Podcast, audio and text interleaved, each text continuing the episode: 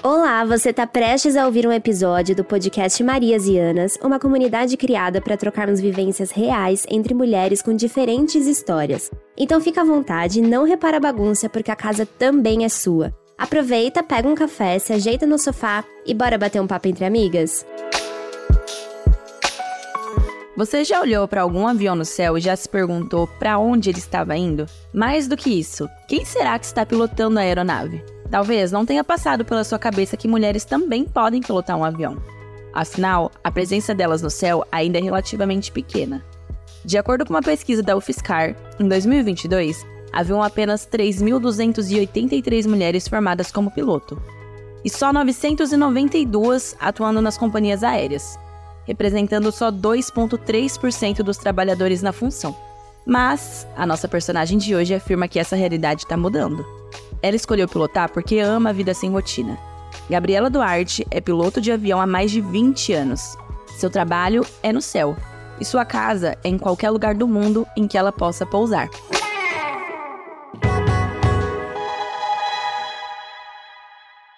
Olá, seja muito bem-vinda a mais um episódio do Marias e Anas. Eu sou a Letícia Dalver. E eu sou a Camila Rosa. E hoje a gente está aqui com a Gabriela. Ela que é comandante, ela pilota avião, gente, há mais de 20 anos. Ela tem muita experiência em aviação comercial. Prazer, Gabi, obrigada por aceitar nosso convite. Prazer é todo meu, muito obrigada, meninas. Adorei. E aí a primeira coisa que a gente gosta de perguntar para o convidado é para ele se descrever um pouquinho como é que como é a Gabriela. Bom, vou tentar falar sem ser o óbvio, né? Que é o que vocês estão vendo aqui, a Gabriela Piloto.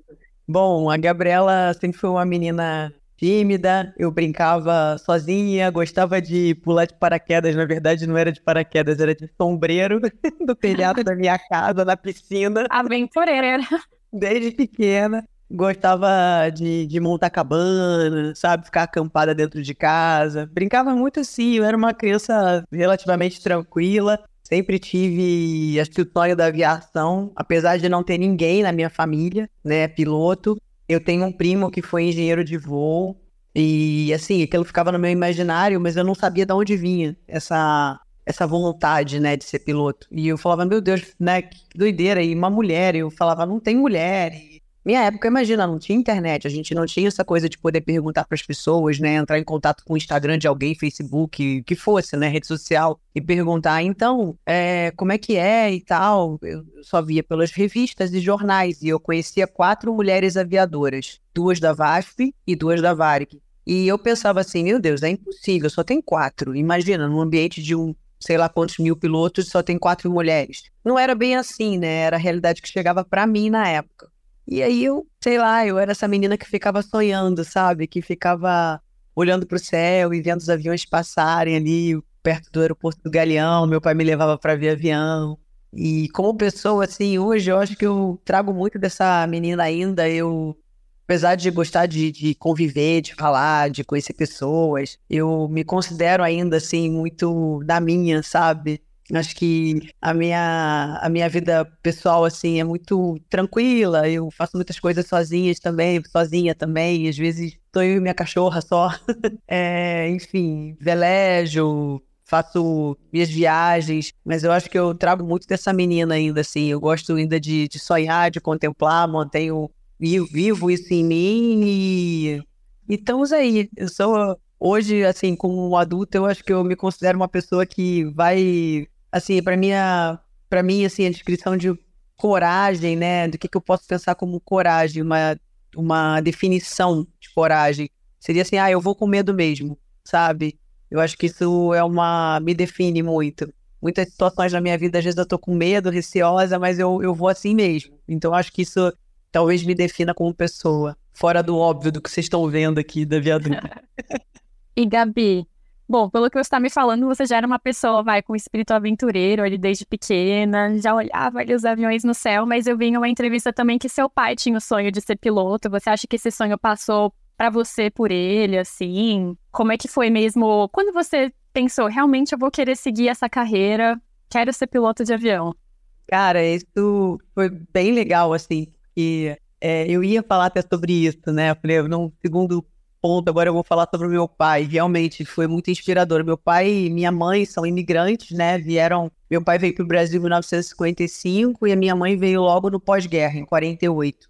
E, assim, ele tinha essa. Ele viu a Segunda Guerra Mundial, né? E, na verdade, em Portugal tinha muita aviação de transporte, né? Ah, o local onde meu pai nasceu tinha um minas de, de um minério lá, eu não me lembro o nome agora, e meu avô e o pessoal da, da, do local lá negociava, tanto com os aliados com, quanto com o pessoal da Alemanha.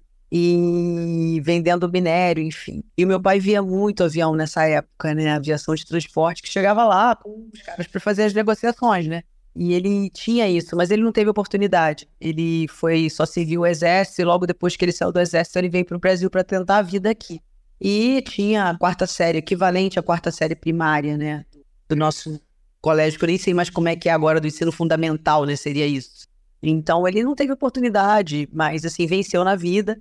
E foi muito legal que mais ou menos com 15 anos e tal, a coisa se consolidou dentro de mim, a vontade mesmo. Eu falei, cara, quer saber? É isso que eu quero. Eu quero ser piloto, não sei como é que vai ser isso, mas como eu falei, eu vou com medo mesmo, né? Então eu falei, quer saber? Eu vou, eu vou, eu vou tentar. Vamos, vamos ver o que que acontece, né? E aí o Top Gun também, aquele filme Top Gun, Ai, me inspirou demais. Nossa, teve agora o remake, né, do Maverick, eu pirei no cinema.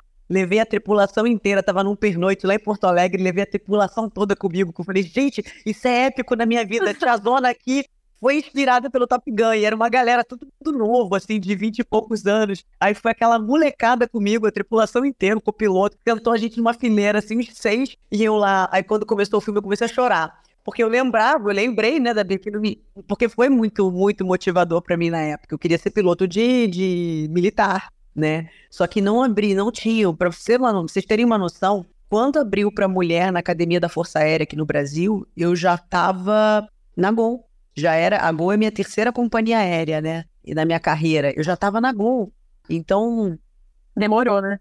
Não, demorou bastante. E aí eu falei, bom, voltando então, a história do meu pai. Mais ou menos nos meus 18 anos, eu fui fazer faculdade e tal, faculdade de administração de empresa. Eu sempre estudei em colégios públicos federais e a minha faculdade também era uma faculdade federal, uma universidade federal no Rio. O que aconteceu? Eu fazendo faculdade e tal, mas, sabe, aquela coisa meio que eu, fazer, eu queria. Né?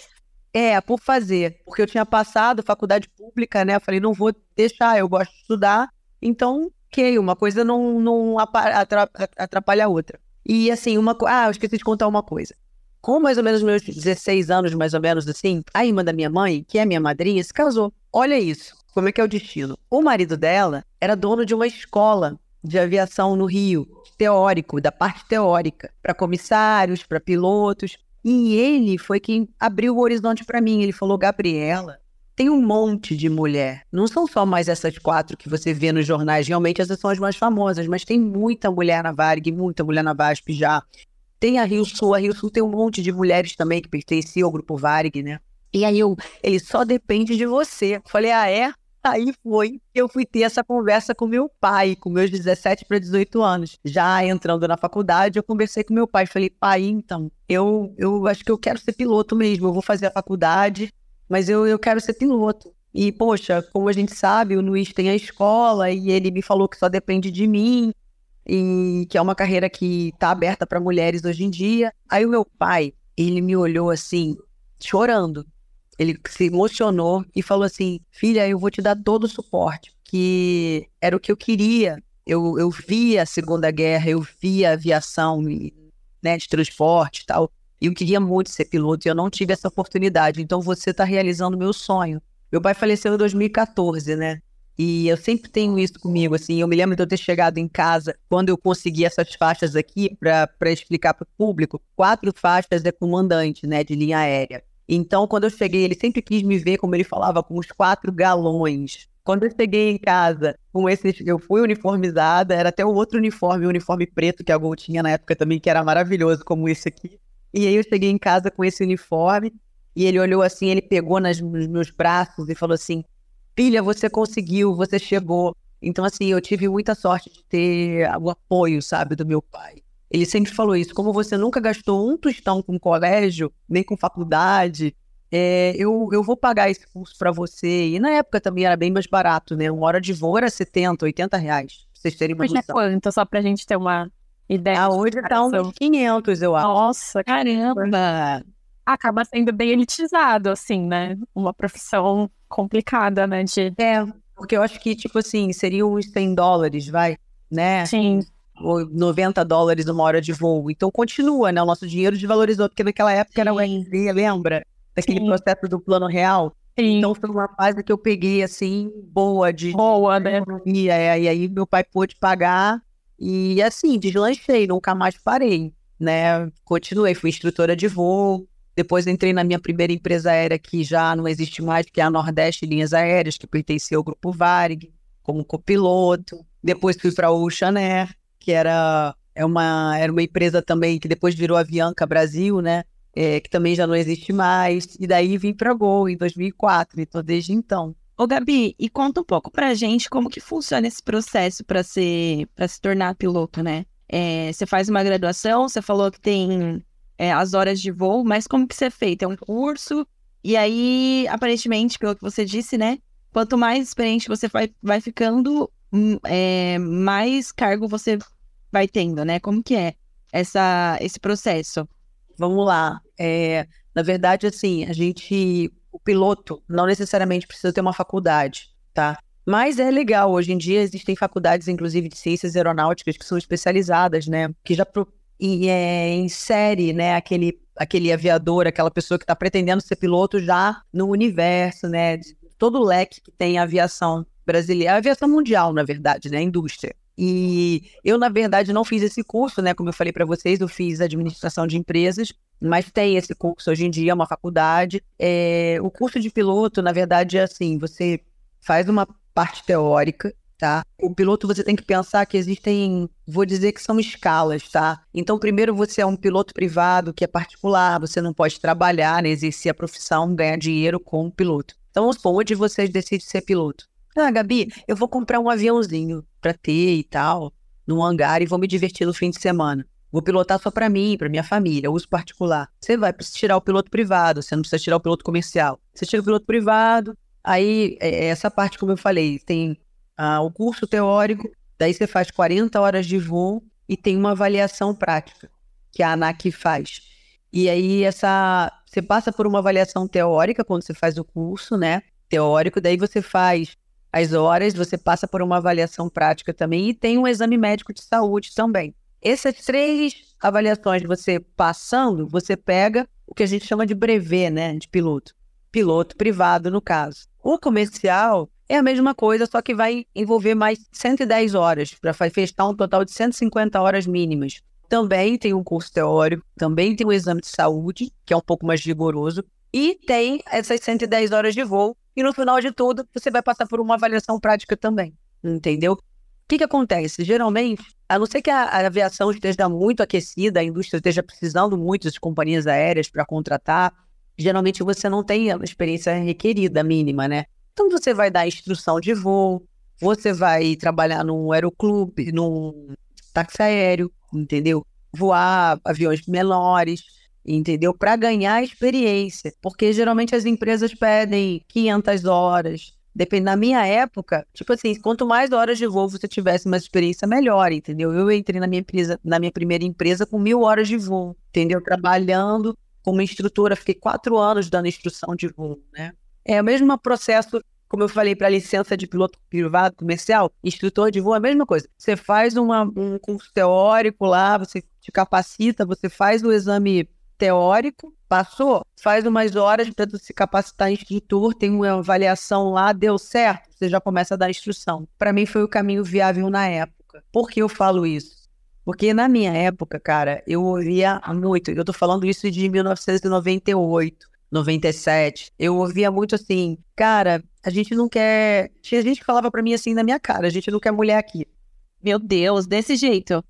Desse jeito. Tinham pessoas que, que me explicavam, falavam, olha só, no meu caso aqui, o nosso, nosso táxi aéreo é pequeno, então eu não tenho condições de pagar duas, duas acomodações, uma para você e uma para o comandante, no caso, né? E o comandante se sente, não se sente à vontade de ter que dividir o quarto com você. Ser uma mulher, vai dar, ele vai ficar se sentindo constrangido, pode ter problema também, ah, sei lá, a esposa do cara, alguma coisa assim. Então, pra gente dificulta a contratação de mulheres. Eu ouvia muito isso, né? Era ou essa justificativa ou simplesmente a gente não quer mulher aqui. Eu ouvia isso. Não vou falar para vocês que não. Então, o que, que eu fiz? Eu peguei e me agarrei no, em dar instrução de voo. E eu continuei no Aeroclube, onde eu me formei. É, o pessoal do Aeroclube era muito pró as mulheres na aviação, muito incentivador. O, o presidente do Aeroclube na época, e depois todos os diretores, que os futuros presidentes, né, os que vieram depois, também eram pessoas muito bacanas, que tinham muita, muito envolvimento com, a, com, né, com o universo feminino na aviação, que iam fomentar. Então isso foi bom para mim, né? Pra, não só para mim, como para outra colega também, né? Que também se tornou piloto, comandante e tal. E nós seguimos, a gente ficou dando instrução lá, era o nosso caminho, porque a gente não conseguia entrar, como eu falei para vocês, em táxi aéreo, em aviação menor, executiva. E aí surgiu essa primeira prova em 2000 da, da Varig, do grupo Varig. E eu consegui entrar na Nordeste, que era, uma da, era a menor das empresas no grupo Varig, né? E fui morar em Salvador. Foi uma fase bem bacana da minha vida. Foi meu primeiro emprego na aviação comercial. É, eu adorava. Eu tenho uma história de amor com Salvador. Eu amo Salvador. Eu amo a Bahia, porque foi meu primeiro emprego, né? Gabi, e eu queria te perguntar também, assim, como foi no começo também estar num ambiente tão masculino, assim. A gente, acho que é um tema até um pouco recorrente aqui no podcast, de outras pessoas que a gente já entrevistou, por exemplo, uma delegada, sobre como as mulheres se portam de uma forma, às vezes, diferente em um ambiente mais masculino. Às vezes, mudar o comportamento, ter que mudar a vestimenta, você sente que você também passou por esse processo, até como uma forma de disso, né, de sobreviver, de conseguir um emprego. É, Sim, com certeza. Hoje eu penso muito sobre isso, sabe? Eu fico tentando é, olhar para trás e ver o quanto meu comportamento mudou, o quanto eu voltei a ser mulher, entendeu? Porque no começo eu brinco que eu parecia um jogador de futebol, assim, porque eu usava meia, tênis, bermudão, tipo mesmo de jogador de futebol, e uma camisa solta por cima, assim, sabe? Na época do Aeroclube, na minha época de, de instrução de voo também. E a gente muda até os trejeitos, né? Eu ficava bem, assim, não que eu fiquei muito masculinizada, mas sim, tinha, tem essa, essa questão é muito presente, principalmente nas aviadoras até mais antigas que eu, né? A maioria teve esse, esse processo. Mas assim, eu na aviação comercial, eu acho que, na verdade, quando eu já estava de instrutora no Aeroclube, eu já tinha uma, um, um nome construído lá, entendeu? Profissionalmente. E assim, eu era muito respeitada pelos meus colegas, eu tinha respeito dos diretores, do presidente do Aeroclube. Então, isso já me possibilitou, tipo assim, voltar a ser mulher, sabe? A poder, de repente, botar uma, uma calça jeans mais apertada, entendeu? E não tinha problema, ninguém ia me desrespeitar por isso, assim. Eu fui meio que fazendo as pazes, mas óbvio, ainda tinha muita. Eu ainda era muito masculinizada. Quando eu entrei na minha primeira empresa aérea daí em diante, foi só fazer as pazes com esse feminino, sabe? De voltar a, sei, a fazer uma maquiagem, a usar um batom, se eu quiser. Eu não sou muito de anéis, brincos, eu até uso é pequenininho, eu, não, eu nunca gostei muito, sabe? Me incomoda, mas era uma coisa assim que falava assim, cara, eu quero no pernoite sair com um vestido, e hoje eu, sabe? E ok, tá tudo bem, né? É só um vestido. É só um vestido. E eu não tive problema nenhum, assim, já em companhia aérea, com nenhum tipo de assédio, nem nada disso, nem desrespeito, em função de eu, né, ser mulher e me vestir como uma mulher e me comportar como uma mulher. E o que eu, agora, assim, uma questão um pouco mais profunda foi eu trabalhar o meu feminino na gestão, quando eu me tornei comandante, né, em 2011. Eu falei assim: bom, vamos lá, agora você está num cargo de, de, de, chefia aqui dentro do avião, né? Você é uma gestora, né, da tripulação e tudo. Sou o preposto da, da do, do, do, dono da empresa, né? Dentro do avião fechou porta, a autoridade máxima sou eu. E aí eu comecei a tentar criar uma, assim, claro, de uma maneira natural, mas eu tentei buscar ferramentas em mim e assim, num primeiro momento eu tentei me ajustar a ser um pouco mais linha dura, aquela coisa da postura. Autoritária porque a aviação vem muito disso, né? A aviação vem da marinha, né? Na verdade, né? A gente tem as luzes de navegação do, das pontas de asa do avião e da cauda. É muito parecido com barco, eu tenho um veleiro, então é igualzinho. A luz de a asa esquerda é bomborda, é vermelha ou encarnada, como se fala em marinha. A luz da a direita é verde, da ponta da asa do avião, que é a mesma do costado de um barco, a, o cansado que a gente chama, que é branca, é a cauda do, do, do avião. É tudo muito parecido, sabe? E a navegação também, enfim, né? Como a gente, navegação aérea para navegação marítima, tem suas semelhanças, a gente se baseia né, em bússola, proa, enfim, distância, tudo muito parecido. Mas, assim, é, vem desse, tem essa, essa carga do militarismo. Então, num primeiro momento, eu quis pôr essa coisa de postura, tem que ter postura, que tem que se impor. E, ah. Depois, com o passar do, do tempo, eu fui ajustando, sabe, essa gestão. E hoje eu consigo ser desse jeito que eu tô falando aqui com vocês, com a minha tripulação, sabe? Eu chego pro pessoal e falo, e aí, tudo bem, gente? Vamos trabalhar. Olha, sem milindre, fiquem à vontade, pode falar qualquer coisa que vocês perceberem que esteja de errado aí na, na, na operação, se vocês perceberem, principalmente os comissários, né? Eu falo, se vocês perceberem alguma coisa, não fiquem intimidados de chegar e me trazer o que está acontecendo, sabe? Fiquem à vontade.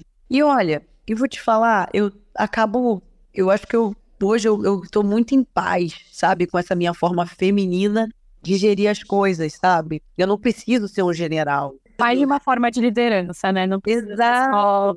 Exatamente. Você pode, tipo, beleza, conversar. E é, e é isso, sabe? A gente, e eu conheço colegas que são do mesmo homens, né? E que têm o mesmo perfil de liderança que o meu. Tenho colegas mulheres que já são mais generais. É, que talvez a gente não deva colocar em caixinhas também, né? Tipo, ai, homem ou mulher. São formas de, de liderança, né? Exato, exato. São formas de liderança. Então, eu tenho colegas que são como eu, e tenho, tenho meninas que são super, né, mais de postura, porque é o jeito da pessoa, entendeu? Ela é assim. E eu acho isso muito legal. E assim, eu me sinto super à vontade. Desde o começo aqui na Gol para exercer a, a, liderança, né, o meu comando dessa maneira. E, e até hoje, eu vou te falar, 99% das vezes deu certo, sabe? Às vezes que não deu certo, eu falo, mas vamos lá, o que que tá acontecendo? O que que eu não falei direito? O que que vocês não estão entendendo, sabe? Às vezes com um colega copiloto e tal. E as coisas se resolvem e tá tudo certo, sabe? É todo mundo adulto, é todo mundo muito treinado, sabe? Todo mundo sabe o seu papel a bordo. Não tenho, não tenho muitos problemas com isso. Ah, ainda bem, é muito, muito legal. Ô, Gabi, e você pode explicar um pouco das funções que você faz como piloto? Porque para o nosso público, né? E para mim também, eu sou mais liga no assunto. Para mim, o piloto era a pessoa responsável apenas por, é, vamos falar de grosso modo mesmo, dirigir o avião. E ele tem muita. Você você tem muito mais é, atribuições dentro da sua função, né? Conta um pouco pra gente como que funciona, tipo, essa dinâmica dentro, dentro da aeronave mesmo, quais são suas responsabilidades e, e tudo mais, porque acho que é bem interessante pra gente. Vai viajar, entra no avião, sabe que tem alguém pilotando, mas como, o que essa pessoa é responsável, né? A gente já não sabe. Sim. Então, eu, como eu falei, né, o, o comandante, na verdade, todo mundo tem sua responsabilidade a bordo, sabe? E fora também. Né? A pessoa que faz o peso e balanceamento da aeronave, o mecânico, é uma engrenagem para que o avião feche a porta no horário, inicie aquela, aquele pushback que a gente chama, que é aquela ré que, que o trator faz na aeronave. Para aquilo acontecer, gente, aconteceu tanta coisa antes, mas tanta coisa sabe? Tem uma central de dobras que são os despachantes operacionais de voo. Esse pessoal, eles são pilotos que não voam, eles fazem todo o planejamento da rota. E olha, e aí tu tem a empresa ainda por trás, que tem a seção de rotas e manuais, que fazem atualizações de manuais a bordo pra gente, a parte eletrônica também, que hoje em dia é tudo eletrônico. Aí nós temos a manutenção, como eu falei para vocês, que fazem vários cheques. A gente entra no avião e faz cheque pra caramba também. Enfim, eu tenho essa parte da pilotagem, eu tenho a parte do gerenciamento, e eu te digo que hoje em dia a aviação é, é tudo muito automatizado, né? Então, a gente, o piloto é muito mais um gerente, entendeu? Um gestor a bordo, do que propriamente um piloto. Eu vou te falar assim, eu posso, o avião, meu, o avião que eu trabalho, ele é homologado para fazer um pouso sozinho. A aeronave homologada, né? Tá tudo ok, com todos os itens, vão, aí entra a manutenção, né? Não tem nada que desabone ali técnico no avião, de mecânica, tá tudo certo. Tem lá um placarzinho pra gente que esse avião tá autorizado para fazer o autoland, que a gente chama, que é o pulso automático. O aeroporto tem as ferramentas para que se possa fazer o autoland. É um procedimento específico para isso. O aeroporto é homologado. Eu, tripulação, piloto, estamos homologados, está numa condição onde, por exemplo, geralmente é o teto, né? A teto é a visibilidade. Aquele dia de nevoeiro, sabe aquele dia de nevoeiro em Guarulhos? Então, que você não está enxergando nada? Tem lá um mínimo operacional que você pode. Às vezes você fala assim, cara, A gente, numa situação sem, sem esse procedimento, não pousaria, entendeu? Com, esse, tudo que eu contei para vocês agora, é possível executar esse procedimento automático. Então, a aviação, ela está muito moderna. A máquina hoje não é mais um, um problema para gente. Então, o que, que a gente tem que mais gerenciar? É, os fatores humanos, somos nós, né, o ser humano que está ali operando, é, todo o environment ali de, de, meteorologia. Então é muito isso, a gente é muito gestor. Eu, além de pilotar, é, geralmente a gente faz a decolagem. Se você quiser pilotar na mão, você pode. Eu gosto.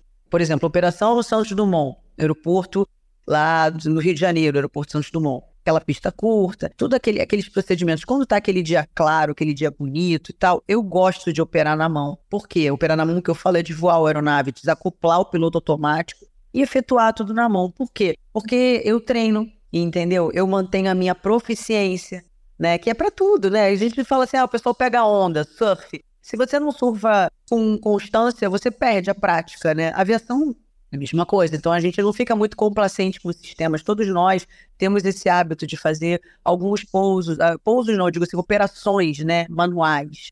O pouso é manual, a não ser esse caso que eu falei para vocês para explicar o nível de, de automatização que a gente tem hoje na aviação. Mas assim, hoje em dia eu penso que mais do que a pilotagem da máquina, eu tenho que gerenciar o voo, gerenciar a parte meteorológica, a parte de documentação, tudo, e gerenciar as pessoas.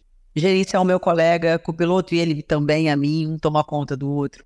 Gerenciar a tripulação de cabine, né, os comissários. Nós todos somos uma equipe, a gente trabalha como uma engrenagem, entendeu? Então eu tenho que ter sempre essa visão. E quando eu estou no solo, a manutenção, o pessoal do despacho que vem com os passageiros, que traz para mim o balanceamento da aeronave, é tudo isso, entendeu? Então a gente, a gente gerencia isso tudo. Às vezes a gente fala assim, ah, visita a cabine só após o pouso. Por quê? Porque no momento que a gente está preparando o avião antes da decolagem, a carga de trabalho é muito alta, entendeu? A gente está fazendo várias coisas. Aí decolou, beleza. Aí durante o voo não pode mais, né? Depois do 11 de setembro de 2001. E aí após o pouso é o momento em que eu tenho um pouco mais de, de tempo para dar atenção para o passageiro que quer conhecer a cabine, por exemplo. Então eu acho que hoje em dia a gente é muito mais gestor, entendeu? Eu piloto e eu amo pilotar, eu amo operar a máquina, eu, nossa, eu me divirto. Mais de 20 anos eu falo, gente, como eu gosto disso.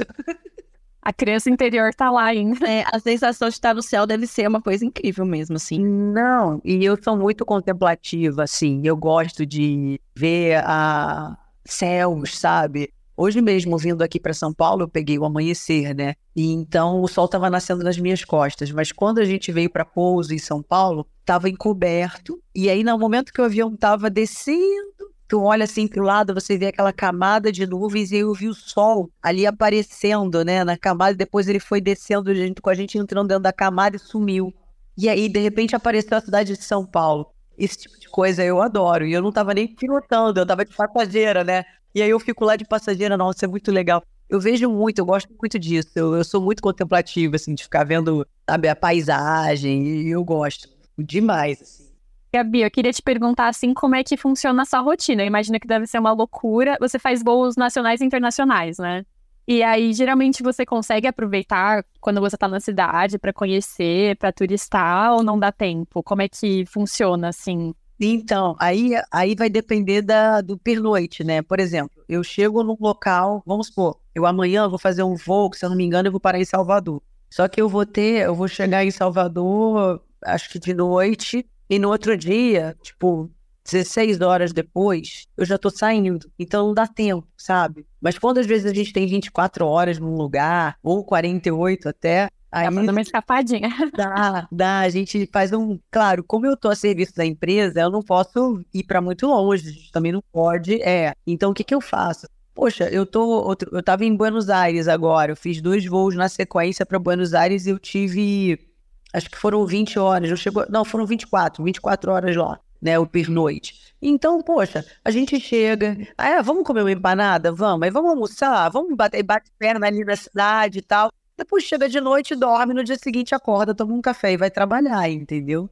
E Gabi, uma dúvida que eu tenho agora que me surgiu é em relação aos destinos. Tipo, a sua escala, é, você não faz sempre o mesmo trajeto, né? Então é todo voo que vai sair de São Paulo para Salvador que você vai fazer no mês. É meio que por destino mesmo. Cada, cada semana é um destino diferente. É, é assim que funciona? Sim, sim. Nossa, que legal. Meu Deus, tipo, zero rotina, né? Não, é zero rotina. Mas às vezes tu fica meio louca, né? Você fala assim, não. E a minha rotina às vezes é baseada nos hotéis. Eu olho assim e falo, tá, hoje eu vou pra Salvador. Ah, o hotel tal tem aquele restaurante tal ali perto, tem academia, porque gosto de treinar, né? Pra academia. Tem academia, não sei das quantas, tem não sei o quê. Aí muda o hotel. Aí tem que mudar, minha casa mudou. É como se tivesse mudado minha casa de lugar. Eu falo, peraí, aí lá vou eu. Vai, vai no Google, começa a olhar lá o que, que tem em volta, não sei o quê. E aí o pessoal se arruma. E às vezes a própria tripulação, ah, eu já perguntei aqui, eu já sei. Aí vai te dando as dicas dos lugares, lugares. Foi o que aconteceu, por exemplo, agora em Buenos Aires. O hotel mudou. Mas é um hotel que, tipo assim, fica ali naquela 9 de julho, aquela rua principal. Aí nossa, vou dar um estudo. E eu me acho rapidinho, entendeu? Mas é, é tem isso, sim, sabe? Depende. Eu busco ter uma rotina dentro da minha escala, dentro dessa coisa toda, entendeu? De cada dia num lugar, né? E assim vai. E como que funciona? Bom, já falando de, de escala, né? Eu sei que quem trabalha com escala já é uma loucura total é, para você conciliar, tipo, para é, encontrar amigos, encontrar familiares, tem uma organização. Eu imagino que para alguém te chamar para aniversário tem que ser, tipo, dois meses de antecedência. e olhe lá para ver se você vai achar uma brecha na agenda, né?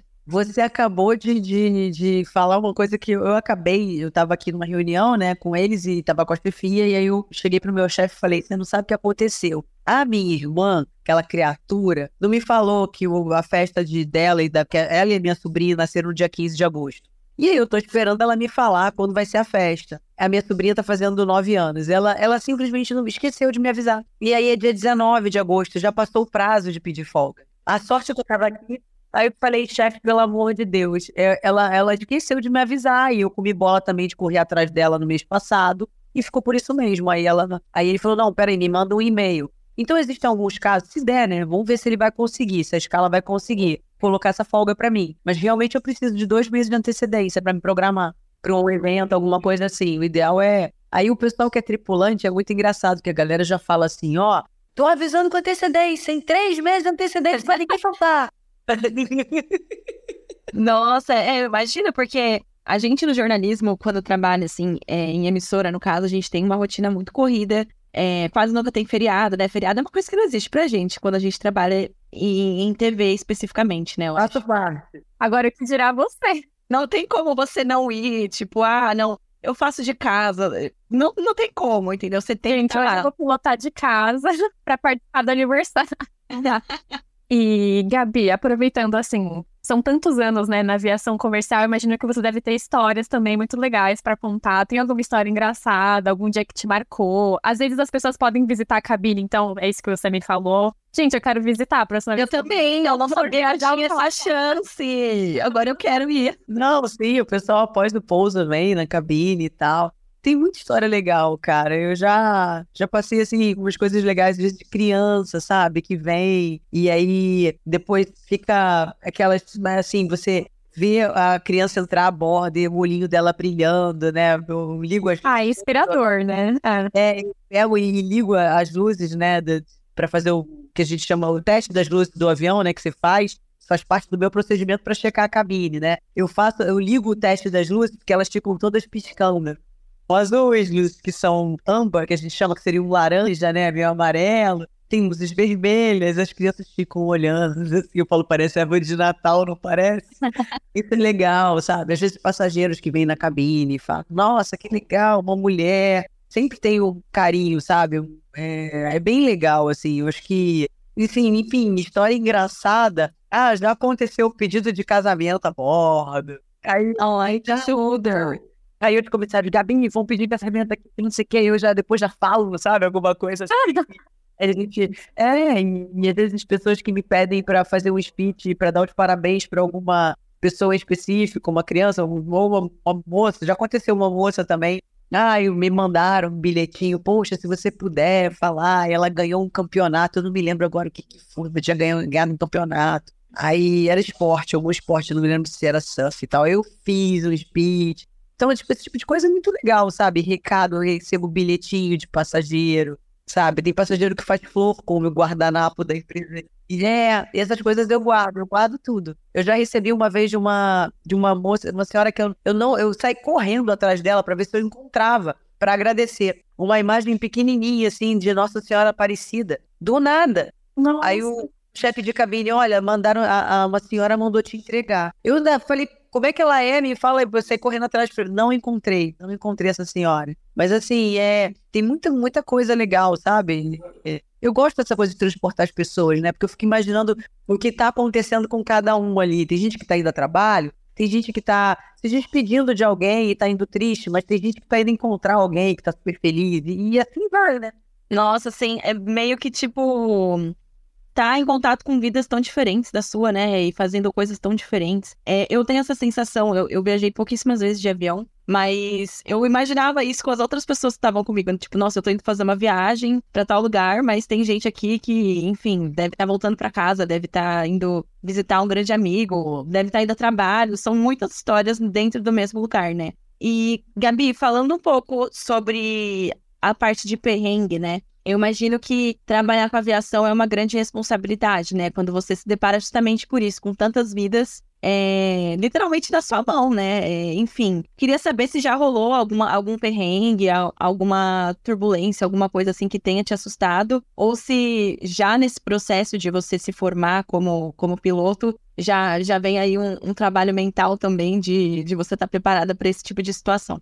Nossa, turbulência acontece, já peguei algumas na minha vida, mas é aquilo, a gente, o avião é feito para aguentar, né? tem testes aí, enfim, de resistência de asa, tudo que é feito já da, da máquina mesmo. E assim, todo mundo ato cinto, a gente também, e faz os procedimentos que tem que, que, tem que cumprir, né, no caso de uma turbulência, principalmente se ela for uma turbulência severa. Inclusive, a gente também muda de nível, faz a. Enfim, eu sempre ajusto, sabe, para tentar fazer as coisas ficarem mais confortáveis possíveis. Com relação a, a, assim, perrengue de uma pane, nunca tive. Eu, tive sorte na minha carreira. Para não falar que eu nunca tive uma, um perrengue na época do Aeroclube, o motor era pistão, né? Então, é, um pistão estourou.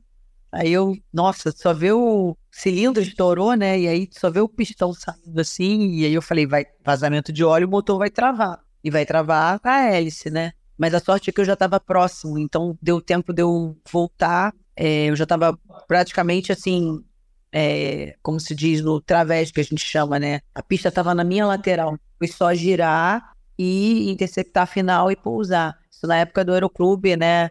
Foi isso, assim. Mas, assim, na aviação comercial, não. É isso que eu ia falar, né? A aviação comercial é muito tranquila, né? Quando a gente vê acidente, é com táxi aéreo, né? Executivo, que é mais é. vulnerável, né? Assim. Eu não, não, mas olha, eu vou te falar Sei. que a aviação brasileira é muito segura. Mesmo os táxis aéreos, a aviação executiva, cara, é, tudo é muito rigoroso, sabe? É, a gente tem uma a ANAC, né, a agência aí que tá para reguladora, né, que tá, tá para justamente aí para regular e para tomar conta e para fiscalizar esse tipo coisa. E então, existem algumas, algumas situações que acontecem sim, mas às vezes, assim, na, na aviação comercial, os acidentes acontecem também, é óbvio. Mas assim, eu pessoalmente não tive nada que eu não conseguisse gerenciar, entendeu? Tudo que eu já tive são coisas que são é, problemas que a gente treina no simulador, entendeu? Eu tenho treinamento para isso. Então, na hora que acontece, você já sabe, já dá o já, já preparada, né?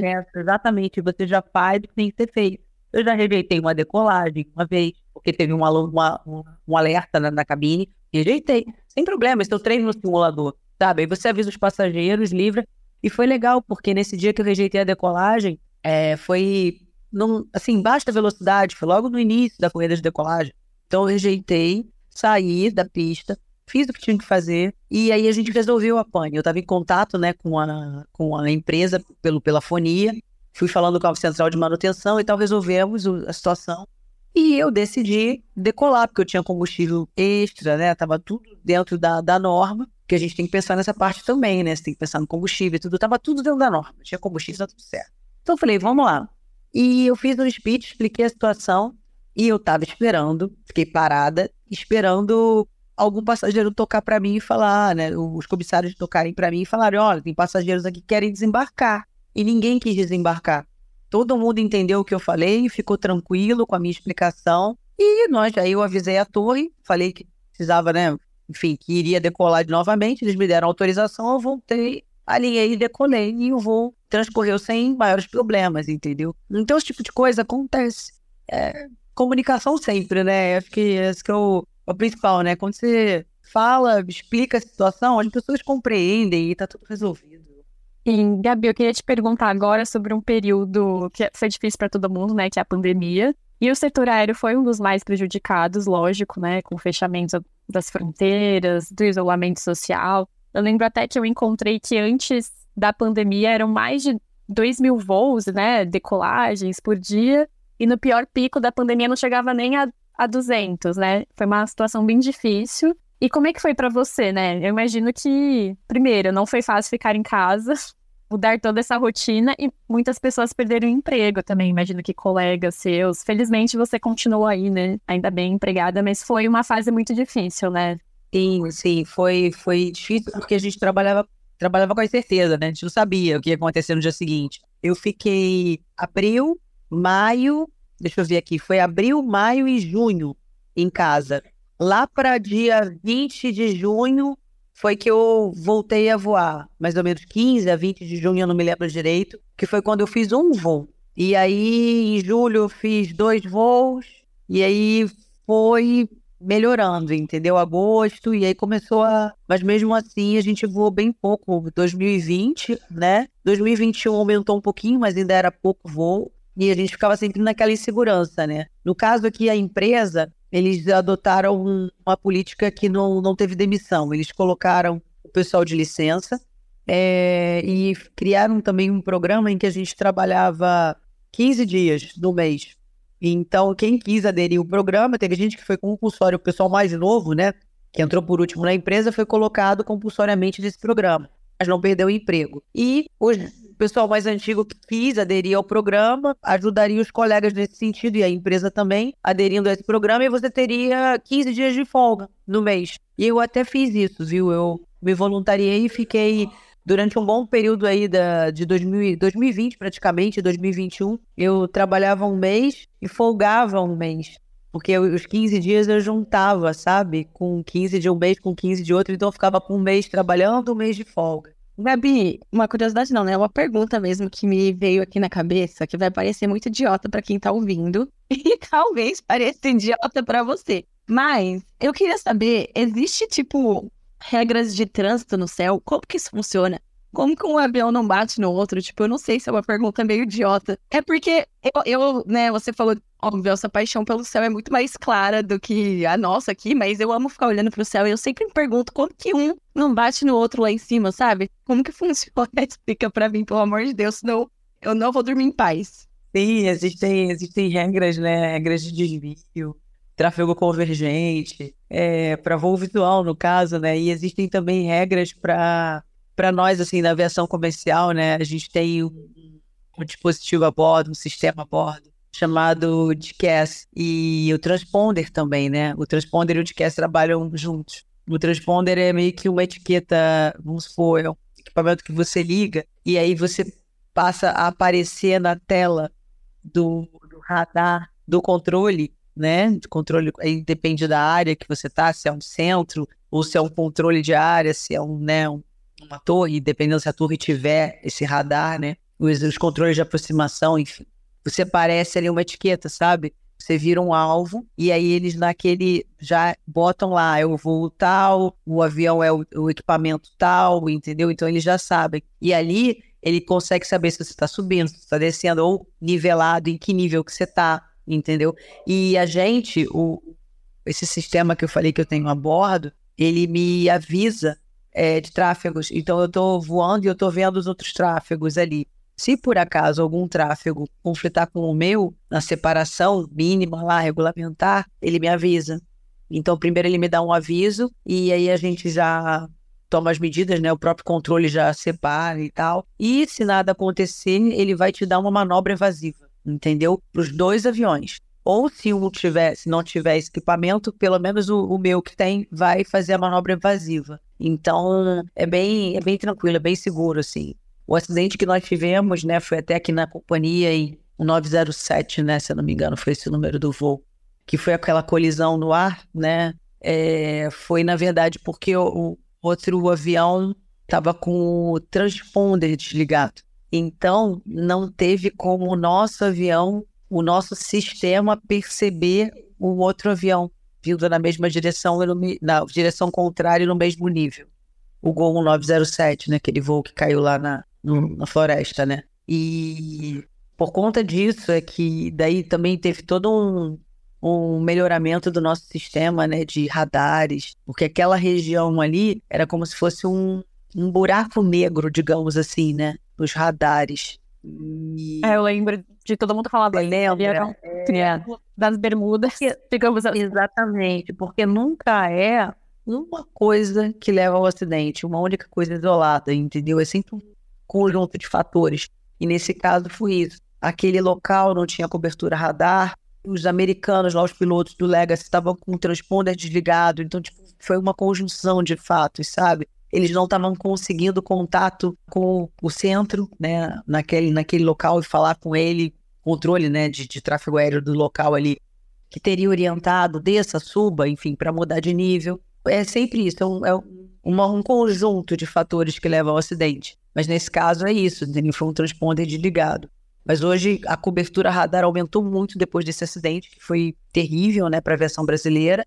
E daí em diante eu acho que a gente não tem uma área que não tenha cobertura. Então, mesmo que tenha um alvo, sabe, para o controle, tem todo uma, um gerenciamento ali, mesmo que por fonia, então já mitigou esse tipo de situação, sabe? É, infelizmente aconteceu e, e agora trabalhou assim em melhorias do sistema e, e é assim, né? É sempre assim, né? Mas eu acho que é assim em qualquer em qualquer área, né? Tipo, a gente só sabe que o problema existe até ele de fato aparecer. Então, infelizmente, teve que ter um acidente para aprimorar mais, né, esse, essa ferramenta. É, que denunciou a falha do sistema, né? Mas você vê que aí hoje em dia tem uma, uma melhora significativa. Significativa não, acho que completa praticamente, né? Então, vamos lá, agora é seguir, né? Aprendemos com, com os erros. Infelizmente, as vidas não têm preço. É isso que você falou da responsabilidade da, da minha profissão, né? É isso. Vida não tem preço avião é um equipamento que vale bilhões, não sei o quê. Mas as vidas ali dentro, vida não tem preço, né? Então... E, Gabi, só para retomar um pouco de novo essa questão da mulher na aviação, assim, você com toda a sua experiência, mais de 20 anos, como você sente que era quando você, quando você começou para agora? A, a, mulher dentro da aviação, os espaços que ela está ocupando. Imagino que, claro, tenha mais oportunidades agora, mas só na sua opinião, assim, como como veio essa transformação ao longo desses anos? Nossa, só digo que só melhorou. É, quando eu comecei, a gente era menos de 1% da população de pilotos do, do Brasil. Hoje a gente está em 2%, né? Então, mais do que dobrou para mim.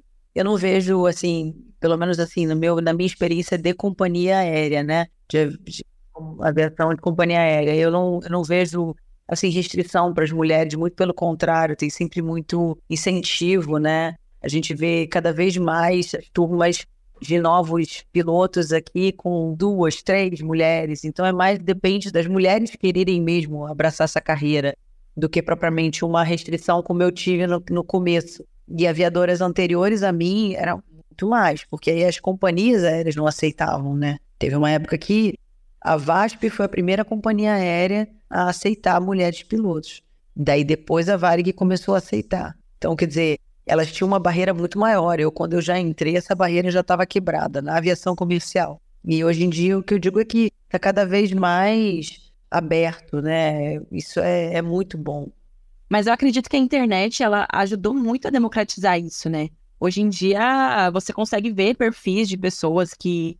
É, de mulheres que são piloto e a gente te achou justamente por conta do seu, do seu perfil. Então, é uma coisa que a gente, há 20 anos atrás, é, mais 30 anos atrás, quando a internet não era o que ela é hoje, talvez a gente não teria essa informação tão acessível para todo mundo. Que até o caso que você falou, né? Na época que você começou, eram apenas quatro que você conhecia com base em revista e, e jornal. Então, imagina, hoje, hoje você entra no TikTok e você encontra várias entra no Instagram, vê muita gente também com muitos seguidores. Então é uma maneira também de, de tornar a, a profissão mais acessível para todo mundo, né? Mesmo que nem todas as pessoas que sigam queiram seguir a carreira de, de piloto, elas sabem que é possível. As mulheres hoje sabem que, que é possível seguir caso elas queiram. E democratizou. As pessoas me chamam no privado, no Instagram e tal. Às vezes eu não consigo responder todo mundo, sabe? Eu até. É que eu, eu tenho essa coisa, às vezes, de fazer vídeo e tudo, eu fico meio assim para ficar contando sobre aviação. Mas existem perfis de colegas que fazem, né, vídeos e tal, e explicam tudo. É, eu, quando eu tenho um tempinho, eu vou, sento. Às vezes eu passo umas duas horas respondendo, duas horas respondendo o pessoal, entendeu? Ai, no seu perfil, a gente fica babando o quê? Nos destinos que você vai. Exatamente, exatamente. Que lugares maravilhosos. Férias, eu peguei as férias e fui. Tive dois, dois períodos de. Eu consegui fracionar esse ano as minhas férias em dois períodos de 15 dias, né? E aí eu consegui ir pra Bali no primeiro, primeiro período e agora fui pra Tailândia. Acabei de chegar aí no início do mês. Ai, que delícia. Muito É, chique, muito chique, gente. Eu adorei a Tailândia. A gente vê nas séries, em filmes, que geralmente, né, os, os pilotos são caracterizados em sua maioria por homens e a- aparentemente os mais experientes são os mais velhos e tudo mais. É, eu queria saber se isso também se aplica às mulheres. Tipo, como que você se enxerga a longo prazo dentro da aviação? Você quer continuar por muitos anos? E até aposentar, depois de aposentar, continuar também é, pilotando? Como que é isso pra você?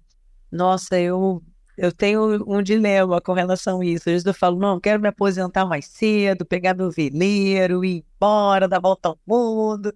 Eu viajo nisso. Aí o outro lado fala, pô, mas tu gosta de voar, né? Acho que eu não vou conseguir me aposentar, eu vou querer ficar voando, vai ter jeito. Enfim, eu sempre fico nesse coisa de geminiano, né? Fico nesse dilema.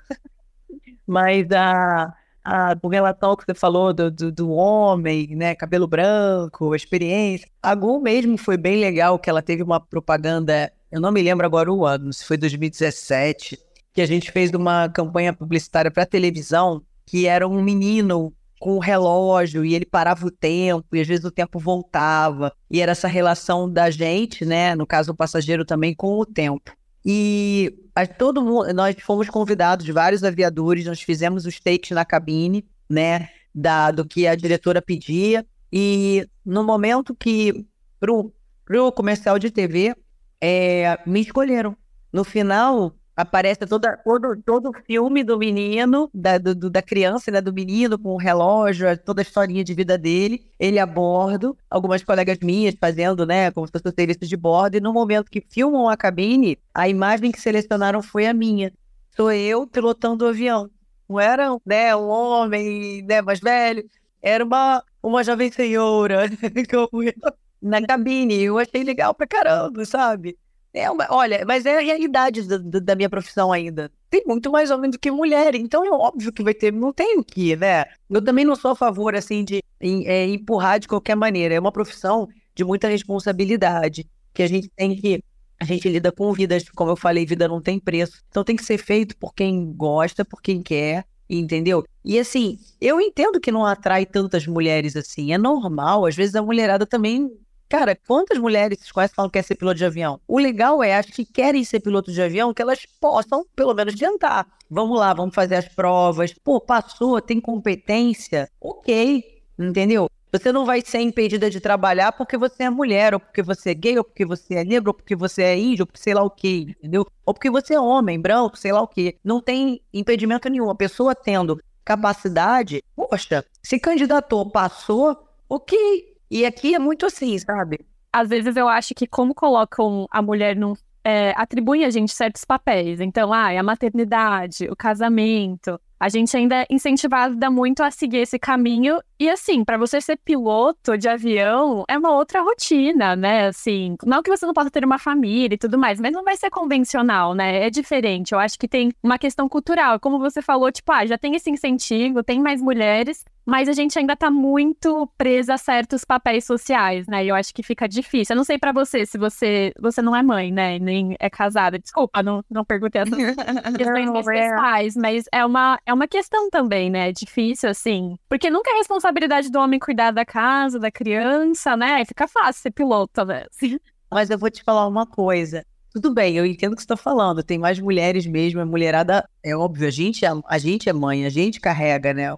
Não, Criança. sim, não que eu ache certo. É uma questão, eu digo assim, né? Cultural É. precisa ser desconstruída, né? Sim. Sim, sim. Mas, por exemplo, eu tenho amigas que, pilotos, que têm dois filhos e tal, não sei o quê, e o marido fica em casa. Ai, que legal. Máximo, amém. É, e por quê? Porque ela falou: eu tenho dois filhos têm suas necessidades, então eu prefiro, como ele estava desempregado e tal, eu falei: eu tô segurando as, as pontas, então eu prefiro que ele fique em casa, entendeu? É que para mim não aconteceu, entendeu? Eu engravidei e perdi, não, com seis semanas, naquele comecinho, então depois eu tentei engravidar, não consegui mais. Eu tive dois relacionamentos, assim, que foram mais duradouros, mas não, né, não tô mais com ninguém. E assim, é, foi a, a, maneira como a minha vida se construiu. Mas eu tenho várias amigas minhas casadas, com filho. E elas falam mesmo, elas chegam em casa, elas são mulheres, os caras são os caras. Ela fala: Eu quero que abra a porta do carro para mim, sim. Eu quero que abra mercado, eu quero que eu dou risada. Tem essa minha amiga que o marido, que é o dono, dono de casa. Então tem vários, eu vejo vários desenhos hoje em dia, sabe? Isso é muito legal. Eu falo, cara, isso, né? O arranjo para o casal tá de acordo, né? Então. Exato, exato. Exato. Quando eu engravidei de, desse segundo relacionamento, né, que eu tive, eu falei para ele, eu falei, pô, se tu topar, eu fico voando e tu fica com que ele era ele é canceriano, aquela Ai, mas sabe, aquela coisa maternal, né? Seu paizão, você fica em casa. E eu trabalho pra gente. E aí, mas assim, sabe, era uma coisa que a gente ria e tal, e conversava a respeito, mas é, são desenhos, hoje em dia, né, tem tantos desenhos de família, eu acho que é, tá valendo tudo, né, acho que a gente cria com responsabilidade, com amor, né, é, é, o, é o, principal, né, é dar amor para aquela pra criança que vem, né, e montar aquela, aquele núcleo familiar com amor, com respeito, e, sabe, aí vai, vai, vai, vai dar bons frutos, sabe, vai botar gente bacana no planeta. Eu, a gente ia te pedir também para você falar das suas redes sociais, para quem quiser te seguir, acompanhar a sua rotina, que eu acho que é super legal o seu perfil.